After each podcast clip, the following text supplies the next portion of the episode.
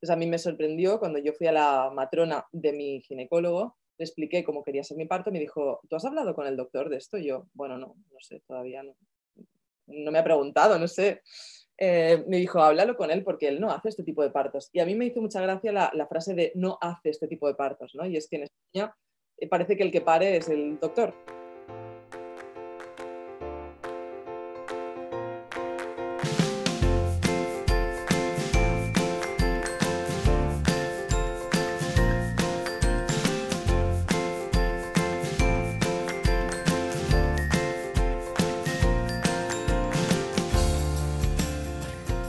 Bienvenida. Esto es Planeta Parto, el podcast en el que hablo con mujeres sobre sus relatos de parto y la manera única en la que alumbraron a sus bebés. Aquí vas a descubrir un mundo de relatos positivos y empoderadores sobre el parto. Yo soy tu anfitriona, Isabel Anthony, médico de formación, emprendedora, mamá de tres niños y activista a favor del parto respetado. Acompáñame cada semana y escucha relatos emocionantes conmovedores e informativos que te ayudarán a conocer y vivir el parto de otra manera.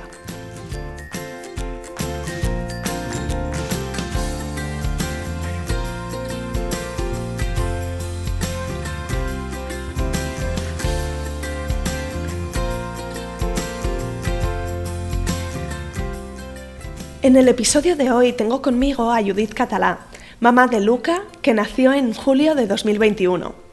Quizá conoces a Judith en su faceta profesional, en la que ayuda a empresarios y emprendedores a facturar más, tener más beneficios y ser más felices con sus negocios. Judith tiene un canal de YouTube con más de 200.000 seguidores en el que publica consejos de marketing, ventas y gestión. Y si no la conoces todavía, te pongo enlaces a su web y redes en las notas del episodio. Hoy conocerás este lado más personal de Judith. Escucharás por qué pasó de pensar la epidural cuanto antes mejor a querer un parto lo más natural posible. Por qué se cambió de ginecólogo en el último trimestre de su embarazo y cómo su fortaleza mental le ayudó en el parto de su bebé. El relato de Judith tiene un tono positivo, profundo y empoderador y espero que te resulte tan interesante como a mí. Empezamos.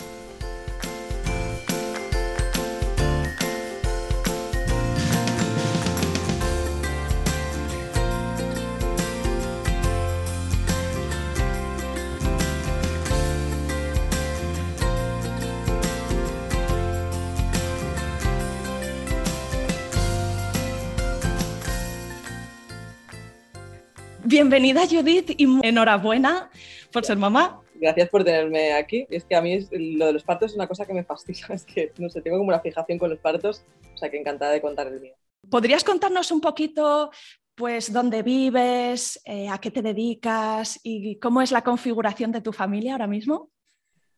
Eh, vivo en Barcelona, soy empresaria, tengo varios negocios eh, vivo en una casa con mis dos hijos, mi recién hijo y mi perra, que para mí es como mi hija, y con mi pareja, con Julián.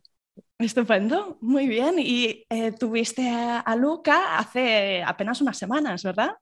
Sí, ya, ya hace casi dos meses, digo, ¿cómo ha pasado de rápido? El día 19, bueno, de aquí pocos días, hace dos meses ya.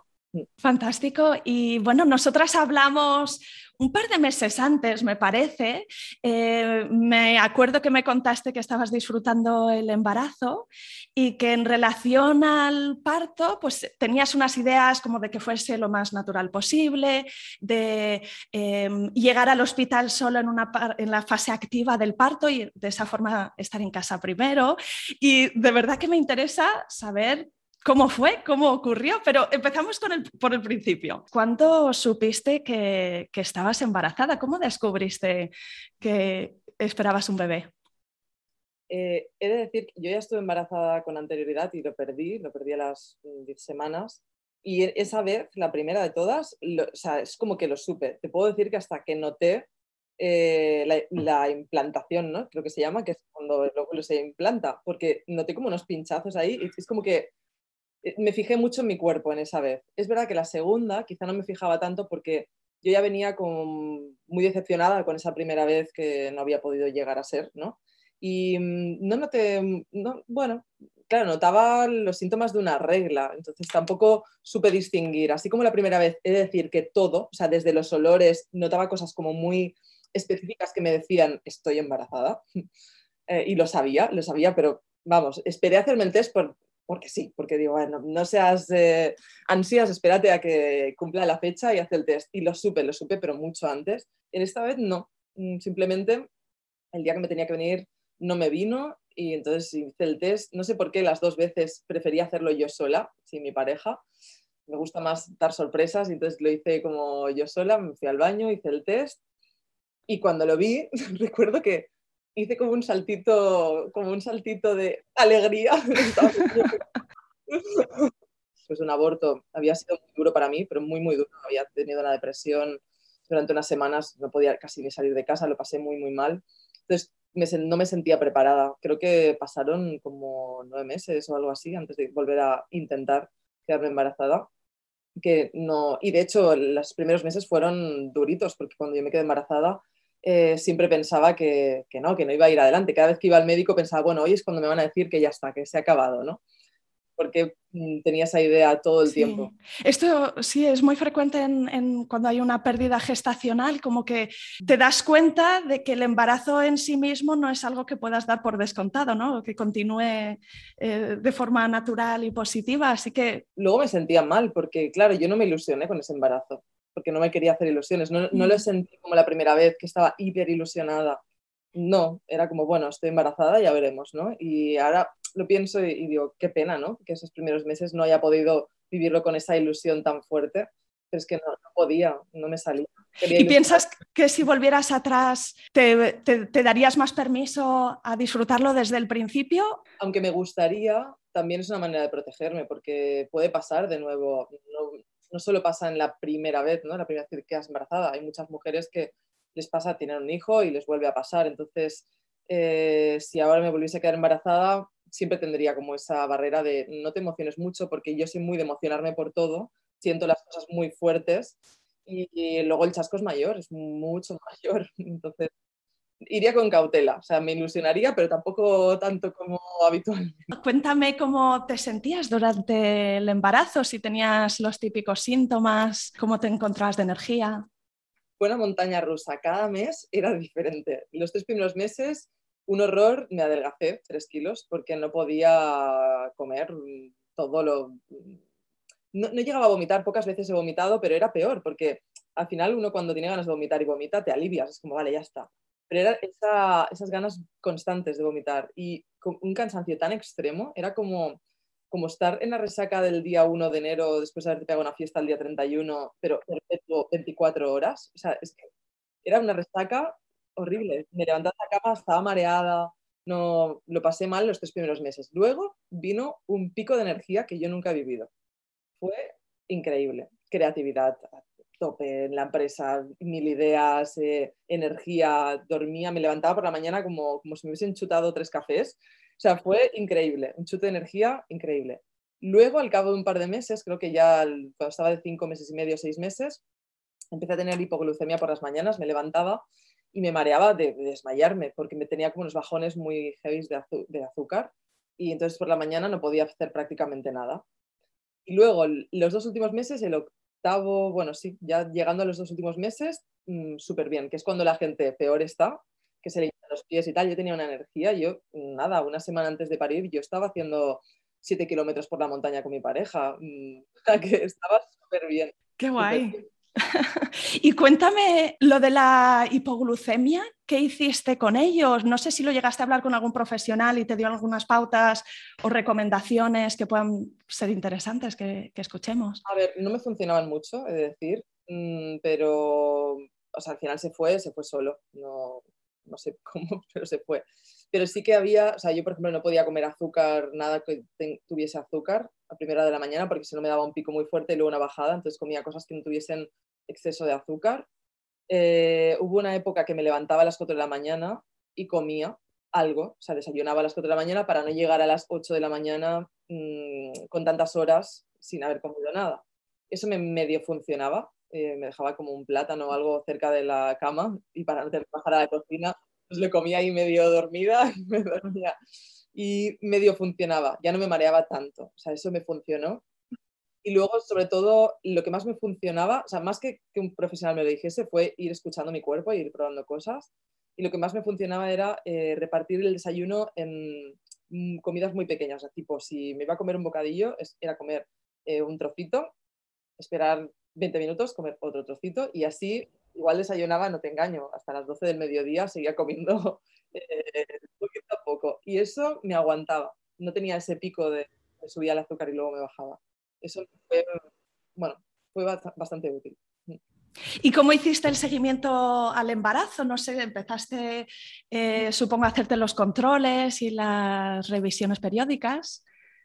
Y, y, fui haciendo todo hasta la semana 31, creo, 32, que me cambié de, de ginecólogo, eh, porque todo iba bien, pero llegado a un punto, mm, él no, no, quería hacer el tipo de parto que yo quería.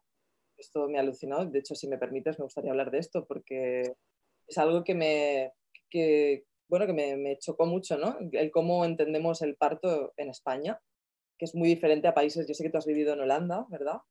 Eh, en Holanda tienes las un mosquito aquí. Tenemos a las matronas que van a casa, si tú quieres, y te hacen parto natural. Hay muchísimo, el porcentaje no recuerdo, pero es bastante alto de partos naturales sin epidural, sin medicalización.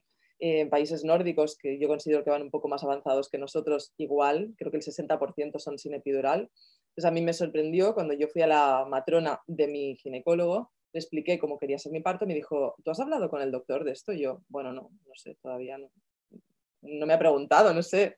Eh, me dijo, háblalo con él porque él no hace este tipo de partos. Y a mí me hizo mucha gracia la, la frase de no hace este tipo de partos, ¿no? Y es que en España eh, parece que el que pare es el doctor, que no, no, eres, no, eres, tú la que estás pariendo, ¿no? El que, la que hace el parto soy yo y mi bebé, no el doctor. Pero es que aquí en España tenemos la concepción de que el que, el que te ayuda a dar a luz, no que el que, ayuda, el que te ayuda, el que hace el parto es el doctor, ¿no? Sí. De hecho, ya es que no debería ni, ni hacerlo un doctor, debería hacerlo una matrona, que para eso han estudiado y el doctor tiene que intervenir, pues cuando tiene que intervenir, cuando realmente hay... Y claro, yo llegué al doctor y le dije, bueno, él lo leyó y lo leyó, le cambió la cara y me dijo, mira, lo primero que tienes que hacer es buscarte a otro porque yo esto no lo voy a hacer. y yo, ah, vale. Y ya pasó de ser el doctor más maravilloso del mundo a, bueno, mm, unas cosas que yo mm, una vez salí llorando de allí todo. Eh, le decía como, es que yo estas cosas raras no las hago. Yo, ¿cómo que cosas raras? Si es un parto normal, natural, o sea, lo único que quiero es que no me pongas oxitocina para acelerar el parto, que lo dejes, que, tenga su ritmo. Y ahí empecé a entender todo. Él fue muy sincero, se lo agradezco. Me dijo, mira, yo este parto no, no, te lo puedo hacer en tus condiciones porque yo, para lo que me pagan, no puedo estar 16 horas esperando a que una mujer dé a luz. Y ahí entendí por qué el, el porcentaje de cesáreas en España es tan, tan alto, ¿no?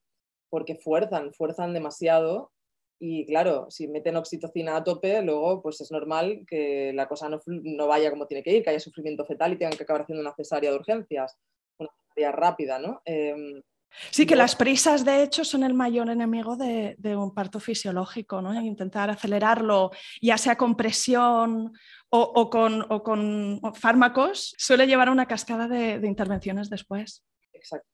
Y, y, y, claro, ahí entendí todo, ¿no? Pues que los médicos, él me dijo, es que a mí me pagan, por lo que me pagan no puedo, no puedo hacer esto. Y tampoco, y me dijo, ay, yo soy muy mayor y para mí no es cómodo. Entonces ahí entendí, pues eso, que el que, o sea, que en vez de buscar la comodidad para la madre, para parir, y ya luego cuando cuente mi parto comentaré qué es lo que me pedía mi cuerpo, porque el cuerpo es el que te guía. Eh, claro, ellos lo que quieren es que te pongas en posición de litotomía, creo que se llama, ¿no? Estirada, patas para arriba y, es cómodo para, para, ellos, pero realmente para nosotras, cómodo, cómodo, no es tanto. O sea, hoy en día todavía te dejan reclinarte, creo, hacia arriba un poco para que haya un poco más de verticalidad y que el niño, o sea, que, que al final la gravedad te ayuda, ¿no? A que el niño vaya hacia abajo. Si te ponen en horizontal es mucho más complicado. Es que, o sea, si tú pones una cosa en horizontal no, no va a caer hacia abajo. Es, que decidiste buscar, buscar otro ginecólogo y yo entiendo que, claro, ya habías empezado a pensar el parto y ya tenías las ideas bastante claras. Cuéntame qué libros leíste o, qué fuentes de información tenías que influyeron ese deseo de tener un parto lo más natural posible. Yo era de las de, hombre, epidural desde que llegue, ¿eh? o sea, a mí que me pongan, yo no quiero sufrir, era de esas. ¿eh? Además era de las que decía, pero vaya tontería, si puedes que te quiten el dolor, pues mucho mejor, ¿no? Pero entonces empecé a ver, pues eso, sobre todo en España. Si hubiese sido en otro país, quizá hubiese pedido una walking epidural, ¿no? que es la epidural que te ponen que todavía puedes incluso caminar un poco o moverte. Pero en este país, viendo cómo estaban las cosas, no me quería arriesgar a, acabar en una cesárea o acabar en una intervención que yo no, unos forceps, una intervención que yo no quería, ¿no? Sobre todo porque el entorno de mi pareja son franceses, mi pareja él es francés y, em, y digamos que tienen más esa visión de parto natural. Pues eh, hablé con una amiga que me contó su parto y al principio pensé, pues, recuerdo que me preguntó, ¿cómo quieres parir? Y yo dije, quiero que me hagan piel con piel. Lo único que sabía, que era como que me pongan a mi bebé encima, pero no había pensado nada más. Entonces ella empezó a, a, contarme su parto, no mucho más, ¿eh? un poco por encima, y pensé, bueno, no sé, voy a investigar. Empecé a investigar, investigar, me leí la guía del nacimiento de Ina May Gaskin. fantástico libro, Recomiendo a todo el mundo que lo haga, independientemente de que vaya a parir natural o que quiera una epidural, da igual, al menos para que sepan los datos, ¿no? De qué puede pasar, cómo puede ir y que puedan decidir luego, ¿no? La información siempre es poder y creo que, lo ideal es que, puedan tener esa información. Em, y no sé, como que lo tuve muy claro, ¿no? Además, soy una persona muy de retos y entonces fue como, yo creo que puedo, que no, que no, me voy a morir ¿no? del parto natural. Y, y, me encantaba ver partos. O sea, cada vez que veía partos en el agua, partos, o sea, he visto muchísimos. Buscaba en YouTube tipo eh, Natural Birth, eh, todo el rato buscaba como eh, partos naturales y, y, me encantaba. Veía el momento de, o sea, es que era, lo veía tan bonito, incluso cuando gritaban lo veía precioso. Entonces pensaba que eso era para mí eso creo que ayuda mucho, el no ver el parto como algo mm, doloroso, sino como algo precioso. Y a mí me, ayudó mucho eso, ver muchos partos. Y como que lo tuve muy claro, que yo quería ese parto, que no quería un parto en el que no sientes nada y no sabes si te lo están sacando, sino quería pues ver cómo es un parto de verdad, cómo funciona tu cuerpo, qué es lo que hace, ¿no? Me encanta cómo lo explicas. y entonces, mm, cuando encontraste el siguiente equipo médico, ya ibas con las miras puestas, ¿no? Ya buscando a través de ese filtro de que fuese un equipo que te acompañara en lo que tú quisieras. ¿Te costó encontrarles o cómo lo hiciste? ¿Por recomendación, por búsqueda en internet? No los encontré. Porque yo iba por la privada y llamé, o sea, mi doctor empezó a pensar doctores que podían hacer y todo el rato era como, es que claro, que hagan cosas así raras no conozco a nadie. Entonces encontré a una doctora que se llama doctora Wask, que es por la privada, que parece ser que es la única en Barcelona que hacía este tipo de partos, pero eh, desgraciadamente estaba muy enferma y no podía, ya no estaba ejerciendo.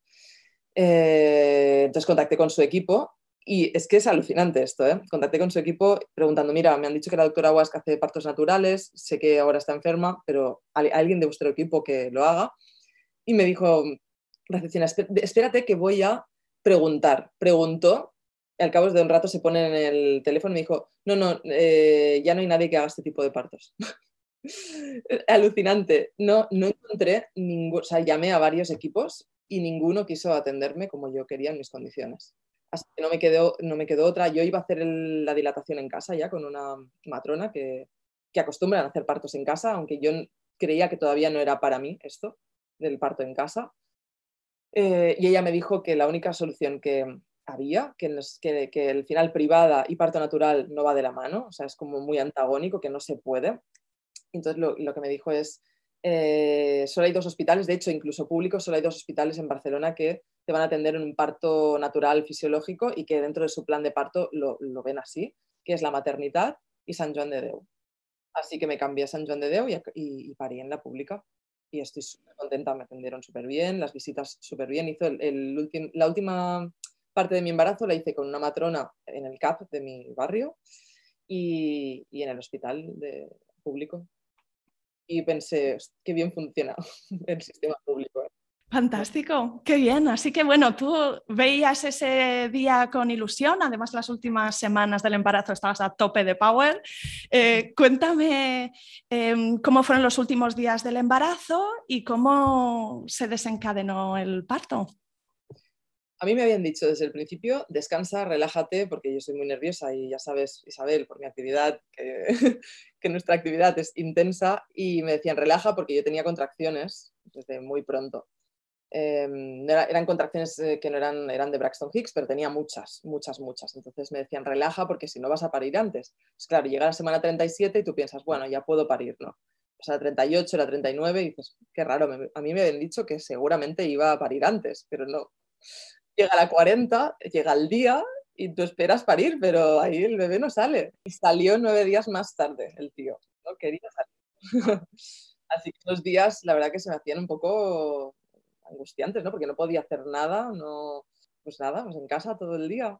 Y finalmente, es que recuerdo que estaba, em, estábamos mm, cenando y ese día decidí hacer todo lo que recomiendan para parir. El té de frambuesa, tuvimos sexo con mi pareja, em, ¿Qué más dice? Canela, le ponía al té de frambuesa, le ponía canela.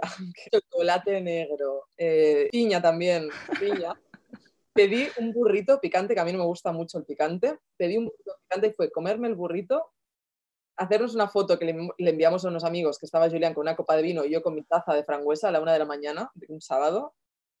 Y me comí el burrito y nada, fue enviar esa foto y al cabo de un momento rompí aguas. Había comido el burrito picante y tal, o sea que funcionó. Yo no sé qué fue, si la piña, la canela o tal, o que tenía que ser ese día, no lo sé, pero funcionó, funcionó y, rompí aguas. Eh, estaba sentada y noté algo calentito ahí, uy, ¿qué es esto? y había roto aguas. Pero, claro, yo pensé, he roto aguas, voy a parir esta noche, ¿no? No piensa que va a parir esa misma noche. Pues estuve toda la noche con contracciones leves, no eran, pero ya no me permitían dormir. O sea, yo ya me levantaba porque de vez en cuando, porque eran no muy dolorosas, pero bueno, había una molestia, digamos. Y entre eso y los nervios de que vas a parir, pues yo no podía dormir estuve casi toda la noche sin, dormir, pero esas contracciones no, iban no iban a más y por la mañana se pararon. Eh, la matrona que tenía que venir a casa me dijo no vayas al hospital porque son 24 horas y si no ellos te van a inducir, te van a provocar el parto eh, y tú puedes estar todavía mientras te controles, no tengas fiebre. Ellas vinieron a casa, miraron que el bebé está, que estaba todo bien, que el bebé, las constantes estaban bien. Y entonces esa misma noche al caer la noche ellas me lo dijeron, es que son muy sabias, ¿eh? las matronas tienen tanta experiencia de tantos partos, pero normalmente las contracciones se aceleran por la noche, más que por el día. Entonces, por la noche, esta noche es probable que sí, que se acelere todo y que, bueno, me dijo, tú relájate, duerme, y es verdad que dormí un par de siestas durante el día, menos mal, porque ya no había dormido nada la noche anterior y evidentemente al caer la noche empezaron las contracciones. Sí, fueron acelerando, pero ¿qué pasa? Que yo era novata, yo nunca he parido. Ellas me decían que les llamase cuando las contracciones fuesen de más de, mm, o sea, de menos de cinco minutos, ¿vale? Entre una y otra, que fuesen regulares y al menos durante una hora. ¿Qué pasa? Que yo tenía contracciones tipo cada cinco minutos, luego una cada ocho, luego al cabo de un rato tenía como varias cada cuatro, luego otra cada seis, otra cada ocho, pero yo veía que las que eran más constantes cada vez se reducían más. Eran tres minutos, llegué a cada dos minutos y entonces yo ya a las cuatro y media de la mañana desperté a mi pareja, que él estaba ahí durmiendo. Yo ahí, mm, es que me hice el parto casi sola, porque como era novata y no sabía, yo pensaba, digo, ¿tendrá que doler más esto? A ver, dolía, era un dolor de riñones muy fuerte, porque eh, a mí me dio un parto de riñones, que le llaman, entonces era un dolor muy fuerte de riñones. Y muy distinto a las Braxton Hicks, ¿no? Tú las describirías como que ahí hay, o sea, no sabes cuánto más van a doler, cuánto van a progresar, pero sí que sabes que estás de parto. es como, vale, vale, esto, esto es. claro, eso que te dicen de cuando, cuando sean de verdad, las, lo sabrás. Pues sí, evidentemente lo sabrás. Lo que no sabes es en qué punto estás del parto, porque yo no lo sabía. A mí me dicen, llámanos cuando sean súper regulares cada cinco minutos, pues yo imagino que cada parto es diferente, cada mujer es diferente. Yo no tuve regulares.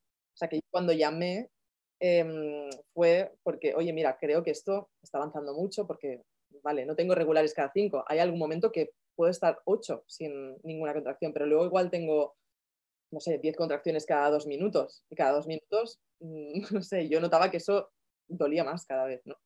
Y me imagino que tú estabas moviéndote eh, fuera de la cama, seguro, ¿no? Porque si venían con, esa frecuencia, pues es que tumbarse a lo mejor no es lo que más te pide el cuerpo. ¿Cómo llevabas esas olas? es que no recuerdo muy bien, porque la verdad que el tiempo pasa bastante rápido ¿eh? cuando estás eh, con esas contracciones. Como te dejas ese respiro, yo recuerdo que caminaba y esperaba la siguiente. En algún momento me tumbaba, ¿vale? De a ver si puedo dormir ni que sea cinco minutos, pero evidentemente no, no se podía. Me levantaba y la posición que me iba bien era con las manos apoyadas en la cama y un poco mm, con el cuerpo un poco hacia adelante.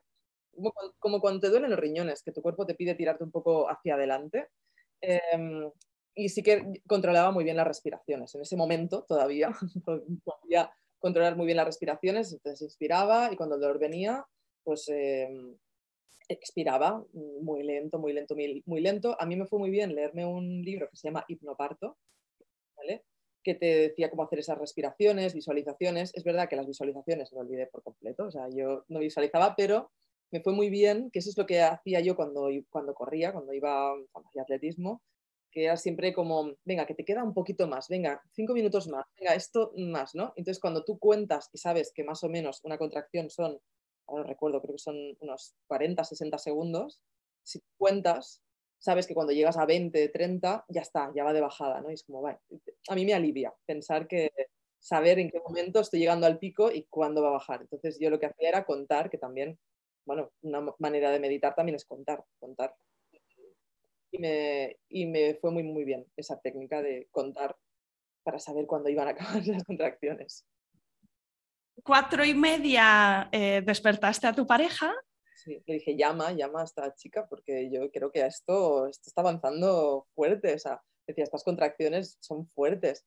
Eh, entonces llamó, le, nos comentó que me pusiese debajo de la ducha con agua calentita. Es verdad que me aliviaba un montón, pero en ese momento las contracciones eran tan seguidas que era como, pues que me tengo que quedar aquí perpetuamente debajo de la ducha porque no me puedo, puedo salir. Entonces estuve como media hora debajo de la ducha y ella llegó. La verdad que yo tenía que mm, hacer la parte de, de, la dilatación en casa con una comadrona que no, que no, en ese momento no estaba de vacaciones. Entonces llamaron a una y al final acabó viniendo otra, Yanina, eh, que la pobre había hecho dos partos la noche anterior y venía la pobre cansadísima. Y, nada, llegó, llegó al cabo de quizá media hora, una hora, no recuerdo muy bien ahora.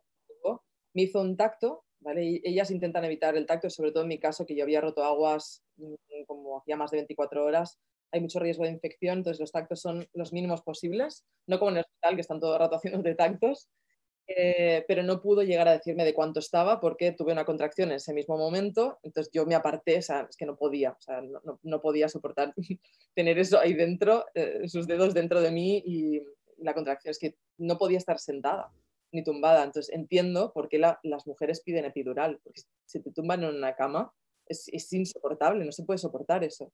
La única manera que puedes soportar el dolor es moviéndote o haciendo lo que el cuerpo te pide que entiendo perfectamente que una mujer pida epidural, porque si te tienen tumbada en una cama, es que no se puede, no se puede. Sí, sí. Y además en este tema de la posición es que hay como mucha sutileza, ¿no? Es como que a lo mejor mm, típicamente están las clásicas de a cuatro patas o recostada o lo que sea con los brazos de una forma o de otra y puedes pensar, ah, pues probaré esto, probaré lo otro, pero en el momento, si fluyes un poco con lo que te pide el cuerpo y, y si y si vas haciendo pequeños reajustes, cada uno encuentra ¿no? ese rato de, jo, esta es la que me está funcionando ahora, ¿no? Y, no tiende a ser en ningún caso estando tumbada, porque es como más duele. Claro, exacto. Y ahora lo pienso, el otro día me decía una amiga que le hicieron cesárea, pero no le podían hacer cesárea porque había comido McDonald's justo al llegar al hospital, ¿no? Y la dejaron ahí un montón de horas, ella dilató hasta 8 tumbada en una cama. Es que no me dejaban moverme de la cama. Y digo, madre mía, lo que has tenido que sufrir, porque hasta 8 centímetros tumbada en una cama, es que no me lo quiero ni imaginar. O sea, yo lo llevé muy bien, pero porque yo me movía y nos, lo tomamos con mucho humor. Yo en medio de las, em, las contracciones, pues nos reíamos con mi pareja. Bueno, ya sabes, ¿no? Cuando acaba una contracción, ya está, es como que ya está, estoy perfectamente. Es que el cuerpo es muy inteligente como para darte esos respiros, si no sí que sería insoportable aguantar eso todo el tiempo, no se puede, se puede. Pero como el cuerpo es tan inteligente, te deja ese respiro para, para, que, para que te relajes un poquito. Entonces te hizo el tacto, pero no supo decidir cómo de progresada estaba la dilatación y entonces, ¿qué, qué pasó? ¿Cómo continuó la cosa? Montaron la piscina para que yo estuviese ahí. fue un alivio brutal la piscina. O sea, decir que, como que bien se está aquí con el agua calentita. Eh, y ahí mm, mi cuerpo me dejó dormir un poco, empecé a tener contracciones como mucho más espaciadas. Yo podía dormir cinco minutos, estaba reventada, es que claro, llevaba desde la noche anterior casi sin dormir y estábamos hablando que quizás eran ya las seis de la mañana. Eh, es que no podía más. Entonces recuerdo, dormía y recuerdo que me molestaba más, más que el dolor, lo que me molestaba de la contracción era como que, ¡ah, qué pereza ahora! ¿Sabes? Que tengo sueño, déjame dormir un poco más. Más que el dolor, recuerdo eso, como el, otra vez, otra vez. y ahí cambió todo, cambió el tipo de contracciones que tenía. Yo no sé, porque claro, yo había estudiado mucho el tema de las fases de parto y tal, pero todavía a día de hoy, Isabel, no te sé decir Mm, cada, lo que estaba sintiendo en qué fase estaba, porque no tenía nada que ver con lo que yo había leído o con lo que me habían contado. Yo sé que de repente empecé a tener como ganas de empujar, ¿vale? Eh, bueno, era otra contracción diferente, ya no era el dolor de, riñones, sino era como una pisonadora que te pasaba por la barriga, por el cuerpo hacia abajo, con una presión muy fuerte. Y ahí la postura que me iba bien era em, sobre las rodillas, con las piernas abiertas, o sea, me levantaba y me incorporaba un poco y, bueno, dejaba que esa presión tirase hacia abajo. Hubo un momento que, y esto lo, cuento así tan natural, porque el parto hay que contarlo natural, hubo un momento que me hice un poco de caca en la, bañera, se me escapó, es que de repente tú no eres tú, ya no puedes controlar tu cuerpo. Así como las contracciones del principio es un dolor fuerte, pero bueno, eran diferentes, en ese momento yo no podía controlar mi cuerpo. O sea, algo fuera de lo normal. Sí, yo me acuerdo también, a mí me chocó mucho porque no lo sabía hasta que tuve a mi primer hijo que eso podía pasar, pero de hecho las tres veces que, que, que tuve un bebé, como que le decía a la matrona, ay, lo siento si me pasa esto, y me decía, tranquila. O sea, es como que el cuerpo busca el mínimo milímetro extra de espacio, entonces tiene que vaciar el recto. Y, sea, eh, ocurre siempre, pero eh, son, son esas cosas que, que, por un momento como que te pueden sacar de estar en flow por, porque da vergüenza, ¿no? Porque sientes que estás haciéndole una putada al que te atiende y ellos lo consideran parte del proceso normal. Me encanta la palabra flow, ¿no? Que tú has dicho, y es que justamente era lo que yo estaba sintiendo en ese momento. También me encanta que le pongas planeta parto a tu podcast, porque realmente eh, cuando la gente habla del planeta parto, es así, entras, yo lo recuerdo como una especie de trance, de repente ya no era yo, estaba en otro mundo, en otro, en otro planeta, en planeta parto. Eh, era como un trance, como si hubiese tomado, no sé, drogas de los indígenas que te dejan en otro mundo. No sé, nunca he tomado drogas de, en la selva, ¿no? Pero eh, como muy ida, estaba fuera de, mí, era como otra cosa, no sé cómo explicarlo, pero... Mm, eh, y entonces empecé a, tener, a hacer ruidos, unos ruidos que nunca... O sea, mi pareja dice que era como, como era una vaca pariendo, ¿sabes?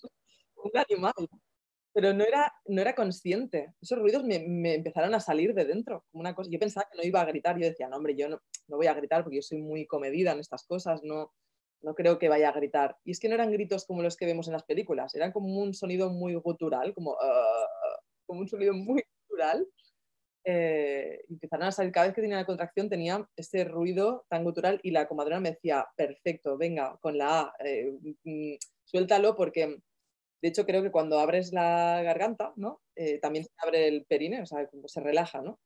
Una manera de que se relaje. Y, recuerdo pues estar, es que realmente era como un animal, yo me, convertí en, un animal. y cuando me hice caca, me, salí de la, de la, piscina, no estaba cómoda ya en la piscina. Y la siguiente fase la hice en, en el baño, sentada. Me, me, iba bien tener la contracción sentada en el baño, porque así, cada vez que tenía la contracción, hacía caca. no sabes cuántos rollos de papel, Isabel. no sé, tres, cuatro rollos de papel enteros de una noche. ¿Y, la, matrona te hizo otro tacto? Yo creo que ella no pensaba que yo estaba tan avanzada. Creo que no, quizá no era consciente de que estaba tan avanzada porque cuando, cuando yo llegué la saludé como, ay, ¿qué tal? Y todo muy... No creo que ella fuese consciente de que, estaba, de que estaba tan avanzada porque las ganas de empujar no eran las ganas de empujar tipo ya va a salir, era como, bueno, mi cuerpo está teniendo unas contracciones que son diferentes que las que tenía antes, ¿no? Em, hubo un momento que me dijo, yo creo que ahora sí que deberíamos hacerte un tacto, porque, no sé, supongo que ellas han visto muchos partos y saben, no, les hace falta un tacto para saber eh, cómo va tu, tu, cómo está yendo, ¿no? En qué fase estás. Pero hubo un momento que me dijo, yo creo que ahora sí que deberíamos hacer un, un tacto. Me hizo el tacto, le vi la cara y me dijo, mm, creo que ya deberíamos ir yendo al hospital, ¿eh? porque yo iba a hacer la parte de, de mm, dilatación en casa, pero luego el expulsivo lo quería hacer en el hospital. Entonces la decisión era que más o menos cuando estuviese de 8 centímetros o así, pues ya ir para el hospital. Pero yo le vi las prisas. Eh, recoge todo, ella estaba desayunando y dejó el desayuno ahí, se dejó todo por en medio, o sea, tal cual, y nos fuimos y yo también noté que eso estaba muy cerca, que realmente podía llegar a parir en el coche, lo, lo sentí. ¿Cuánto era el trayecto de tu casa al hospital? Como 20 minutos si no había tráfico, porque ese era el, wow, es que es, mm, no sé si era sábado, sí, sábado por la no, lunes por la mañana. El lunes por la mañana salimos hacia el hospital tipo 8 de la mañana, la hora punta para ir al colegio. Por suerte no había colegios en ese momento. Exacto, sinceramente, Isabel, yo me veía pariendo eh, en, en, en el arcén. O sea, en el que dije, wow, esto puede pasar. Pero es verdad que el cuerpo y la mente es súper inteligente y yo en ese momento que me subí en el coche empecé a tener contracciones más espaciadas. Es como que mi cuerpo estaba diciendo, uy, cuidado, no, no de salud aquí, espérate un poquito. Y, y, sí, se espaciaron. Recuerdo que casi tenemos un accidente, que un coche se cruzó, bueno, fue algo, yo iba sin cinturón porque no podía, y Janina, la comadrona, también iba sin cinturón. Eh, casi tuvimos un accidente de un coche que se cruzó, fue algo un poco heavy. ¿eh? nada, llegamos al hospital y bien, recuerdo gente sacar sus móviles, porque yo mm, tuve una contracción nada más bajarme del coche y con mis ruidos de, vaca pariendo, como dice mi pareja. Em, recuerdo gente que parecía que iba a parir ahí, porque es que realmente yo notaba que iba a parir. Le decía a Janina, es que, que voy a parir. Solo hubo una mujer que se acercó y dijo, ¿quieres que te ayude? Que ya sé lo que es parir y tal. y me vio tan impedida de que no podía caminar, la comadrona dijo, no, no, tranquila, estoy yo, ya, ya la llevamos adentro. Y, y, nada, me hicieron esperar un poquito, que la comadrona le decía, es que está pariendo ya, que ya sale, que por favor, que venga alguien. Y la chica de recepción, un poco estúpida, bueno, ya ha llamado, ¿eh? ya, ya está, ya, pero es que, que va a parir aquí, o sea, que es que, que va a parir. Y efectivamente cuando entré, me hicieron un tacto y me dijeron, estás completa ya, estás ya, ya, ya va a salir. Entonces llegué al, a la sala de partos, recuerdo caminar y pensar, es que ya notaba la cabeza, notaba la cabeza que estaba ya ahí y le decía a la, comadrona de allí del hospital, eh, es que ya está, ya, ya va a salir. Y sí, empecé a empujar, eso eran las 9 de la mañana. ¿Pudo entrar la matrona, la, matrona contigo? No, o sea, la, que era tu acompañante no pudo entrar, solo tu pareja. Sí, de hecho me dejaron sola durante un tiempo porque mm, eh, ella dijo, bueno, ahora viene su pareja. Dijo, ah, no, pues entonces tú no puedes entrar, porque solo puede entrar una persona. Cuando venga su pareja, que entre. Y ella, ya, pero no la voy a dejar sola ahora. Y ella, ya, pues que no puedes entrar. Mm, así que ella se tuvo que ir. Y entonces al cabo de un rato vino Julián, que había aparcado en el parking, y vino nada. fue muy poco. Entonces llegué a la sala de partos y claro, yo, con la, yo ya pensando que nada, que ya está, que en dos contracciones ya sale el niño, porque es que estaba o sea, yo notaba la cabeza ya ahí como empujaba, ¿no? Uh, pero nada, llega una contracción, salía media cabeza y se volvía a meter para adentro. Y así durante una hora. Eh, y ahí sí que puedo decir que mmm, sufrí. O sea, así como en todo el parto hay dolor, pero no hay sufrimiento, yo ahí sufrí y fue porque me falló la mentalidad. Porque ahora lo pienso y digo, tendría que haber parido en casa, porque habría sido diferente. Eh, en el hospital empezar, o sea, no puedes a una mujer embarazada decirle que algo va mal porque cuando estás pariendo, porque entonces ya empiezas a pensar cosas que no son y empiezas a sufrir. Yo recuerdo que la comadrona no sabía, me decía, es que claro, no, entiendo por qué no sale. Em, debe estar en posterior, o sea, la cabeza debe estar mal posicionada. Entonces ahí venía una ginecóloga, me hacía un tacto, ay, no sé, es que no sé muy bien. Eh, venía otra ginecóloga, venía, y ahí no paraba de entrar gente que no sabían decirme lo que pasaba, tú tenías la sensación de que estaba pasando algo muy malo, eh, que luego al final me informé. De hecho, una misma comadrona del hospital, cuando yo estaba en planta, vino y me dijo, pero si esto es muy normal, lo de que salga la cabeza y vuelva a entrar, es porque es un, como un entrenamiento para que para que la piel se estire, para que vaya y si hay sufrimiento fetal, pues no, no pasa nada, ¿no? es un parto más largo, se sufre un poco más, pero no pasa nada. Y ahora lo pienso y digo, ostras, es que yo me falló la mentalidad porque ahí lloraba. Lloraba con mi pareja de, es que, ¿por qué no sale? ¿Por qué no sí, sale? Sí, no sé si algo va mal, no sé si estoy haciendo algo mal. Y como dices, es que eh, son esos pequeños matices en, la comunicación. Mm. Hay un mundo entre escuchar, eh, no sé por qué esto no fluye o esto no progresa, o que te digan, eh, venga, lo estás haciendo estupendamente, sigue así. ¿no? Y, Esto ya me lo habían prevenido la, la matrona que venía a casa me decía, el, el, hospital es un sitio frío, es un sitio que mucha gente llega allí y se le paran las contracciones, porque mm, es un sitio donde tú vas cuando estás enfermo. Y, y en, mi caso no fue así, pero sí que es verdad que esa comunicación, como, tal y como me lo estaban explicando, el pensar que algo va mal, que ya le puede pasar algo a tu bebé, o ya, pues yo recuerdo sufrir, sufrir mucho.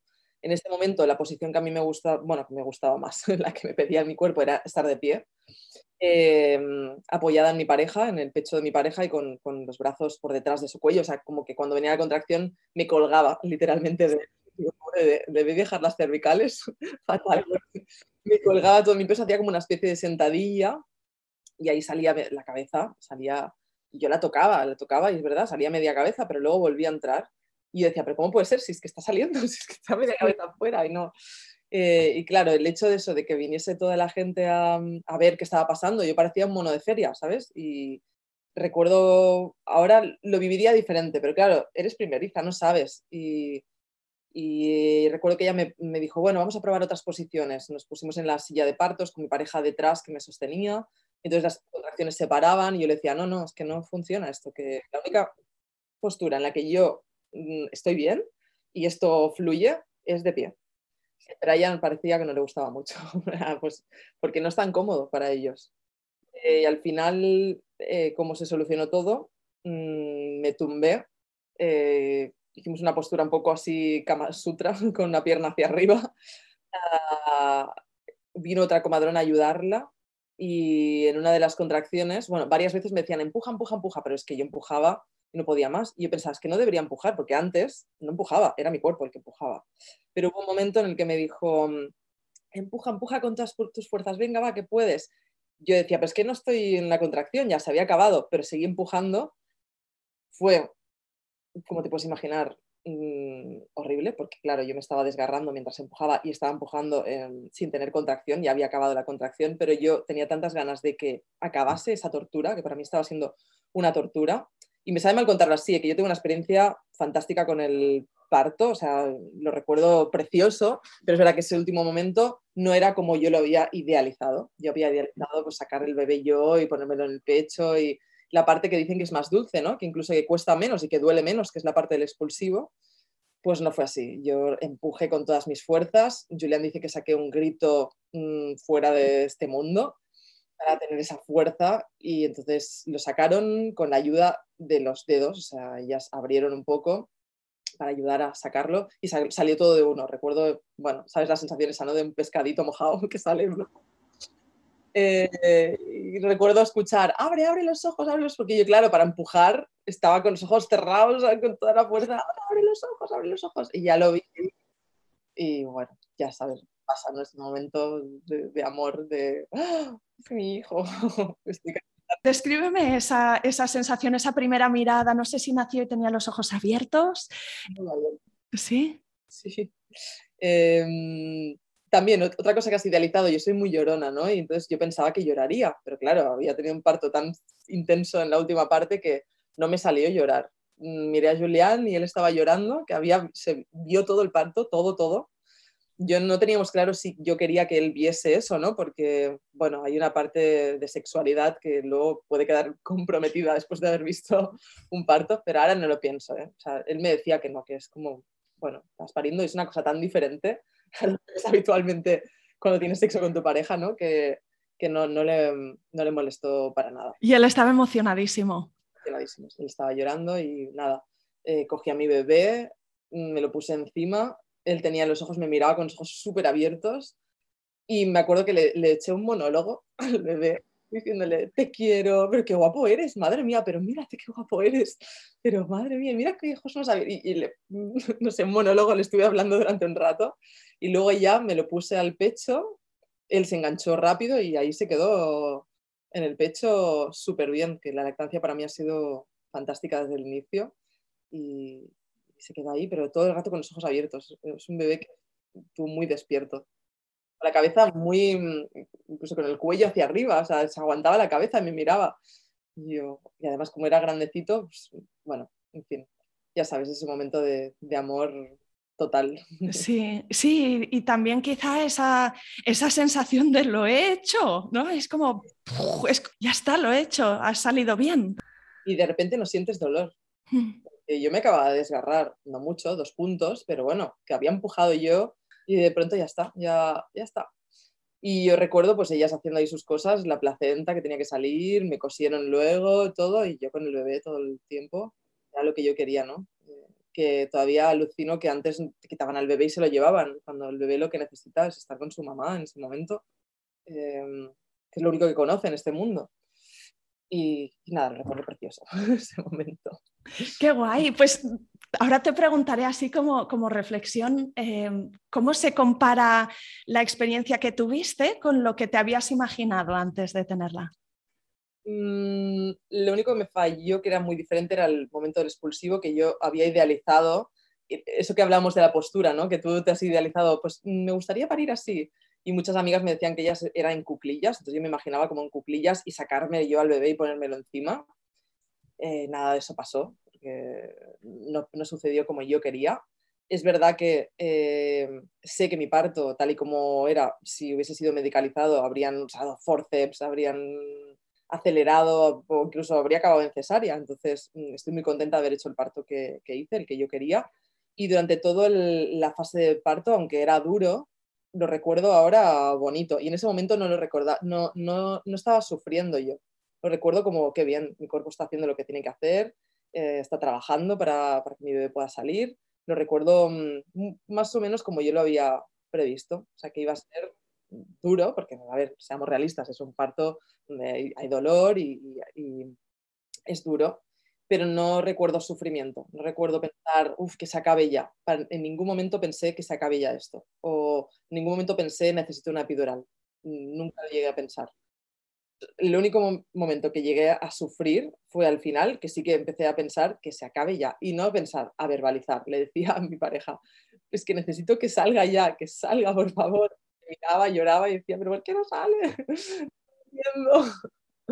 O sea que el final no fue tan bonito como yo había idealizado. Cada parto es diferente, espero que el siguiente pueda ser como yo esperaba, pero, pero aún así lo recuerdo bonito, lo recuerdo precioso. ¿Y te sorprendiste a ti misma de alguna manera en relación a tu forma de, gestionar las circunstancias de tu parte cómo se desenvolvió? Sí, yo creo que te, tú ya sabes que eres una mujer fuerte, pero después de pasar por eso dices, wow, eh, ¿no? Mm, cuando hay un fin y tú quieres ese fin, mm, nada importa, ¿no? En el camino, para mí era como, que eso, nunca pensé en no puedo más o no, mm, vale, en algún momento pariré, ¿sabes? El cuerpo está haciendo su trabajo y ya está. Y creo que eso te, cambia, ¿eh? De alguna manera sabes lo fuerte que eres, que puedes aguantar cualquier cosa que pongan delante, ¿no? Yo ya lo sabía por mi empresa, porque he vivido de todos colores y sabía que era una mujer fuerte, pero después del parto eso te reafirma. Es como, wow, eh, qué mentalidad más fuerte tengo, ¿no? Porque todo se basa en la mentalidad parto puedes vivirlo de muchas maneras diferentes, pensando que es un horror y que es, eh, que es, un dolor que no puedes soportar o pensando que es un dolor que te está llevando a un fin concreto y que, bueno, no pasa nada. Yo siempre les digo a mis amigas, no tengáis miedo. al final un día te duele la muela y, y, y, no te va a dar ningún regalo, ¿sabes? Cuando acabe el dolor de muela, cuando estás pariendo, luego tienes el regalo más bonito del mundo, que es tu hijo. ¿Cuánto dirías que, que tener un buen parto es buena suerte ¿Y cuánto crees que es buena preparación? Yo he de decir que me preparé bastante. Eh, hice ejercicios durante casi todo el embarazo. El bebé se posicionó muy bien desde el principio. Ya estaba hacia abajo, no sé, te mentiría si te digo desde el mes 5 o algo así, pero es que estaba muy pronto, se dio la vuelta muy pronto. Yo creo que hay que prepararse, pero siempre hay una parte que no puedes controlar. eso es así. Yo iba muy mentalizada en esto, ¿eh, Isabel. Yo sabía que yo quería un tipo de parto, pero que sobre todo eh, no, no, tengo nada en contra de los médicos ni de los ginecólogos, que están ahí para lo que tienen que hacer y que si en algún momento había, tenía que tener una intervención, no iba a decir que no. Si era justificada, eso sí. Y si había un motivo de riesgo, un motivo eh, por el cual tenía que haber una intervención. Si no, no la quería. Entonces, bueno, creo que mm, hay una parte de, de, suerte también. O sea, hay que prepararse.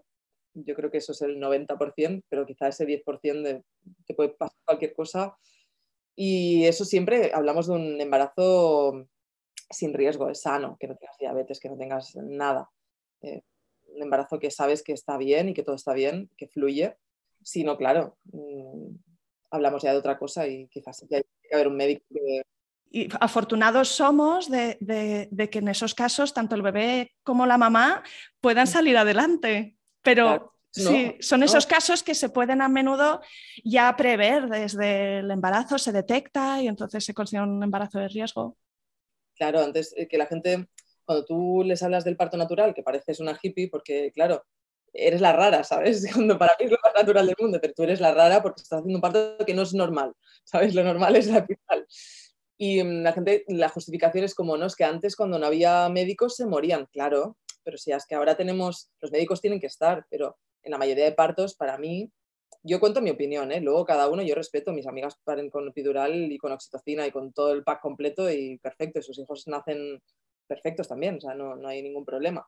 Em, pero yo considero que los médicos tienen que estar y que gracias a eso se mueren menos bebés y menos madres, pero que ahora, como decías, lo podemos saber durante el embarazo, tenemos la suerte de poderlo saber, poder saber si este embarazo está yendo bien o no.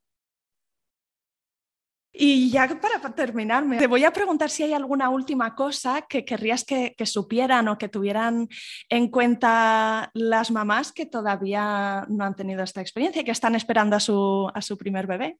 Yo diría que la preparación es básica y luego que aunque quieran epidural, que intenten, o sea, yo les recomendaría que intenten aguantar el máximo posible para intentar evitar esa cadena de intervenciones que, o sea, no puede ser que te pongan la epidural estando de 2 centímetros, 3 centímetros, no tiene sentido, porque tu cuerpo va a dejar de trabajar. Entonces, si no deja de trabajar, si deja de trabajar eh, y de tener contracciones, van a ponerte oxitocina. Después de la oxitocina va a venir mm, contracciones muy fuertes, va a haber sufrimiento fetal y puede ser que te digan que acabes, o sea, es que es una cadena de, de acontecimientos que, que yo creo que se puede evitar, ¿no?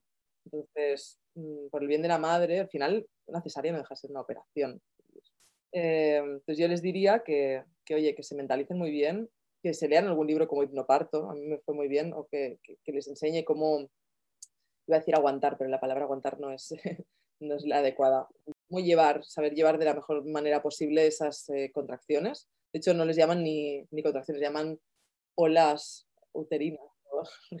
nombre que les dicen. Yo le llamo contracciones porque no pasa nada. Em, les diría que intenten aguantar el máximo posible llegar a cierta, dilatación antes de ponerse la epidural. Porque, bueno, después de leer mucho, informarme mucho, a mí me gusta mucho informarme siempre, eh, sé de buena tinta que, es, que no acaba bien, que esos partos... Y después de, también hablar con amigas, ¿no? Que es que al final no pudieron y y te cuentan cómo ha ido todo y pensaba y yo pensaba que si tuviesen puesto la epidural mm, al final pues todo habría sido diferente mm. Fabuloso, pues ya para terminar, mil gracias Judith por compartir conmigo tu experiencia. Eh, estoy segura que va a ser súper valiosa para las mamás que nos escuchan y enhorabuena por esta reciente maternidad. Mil gracias.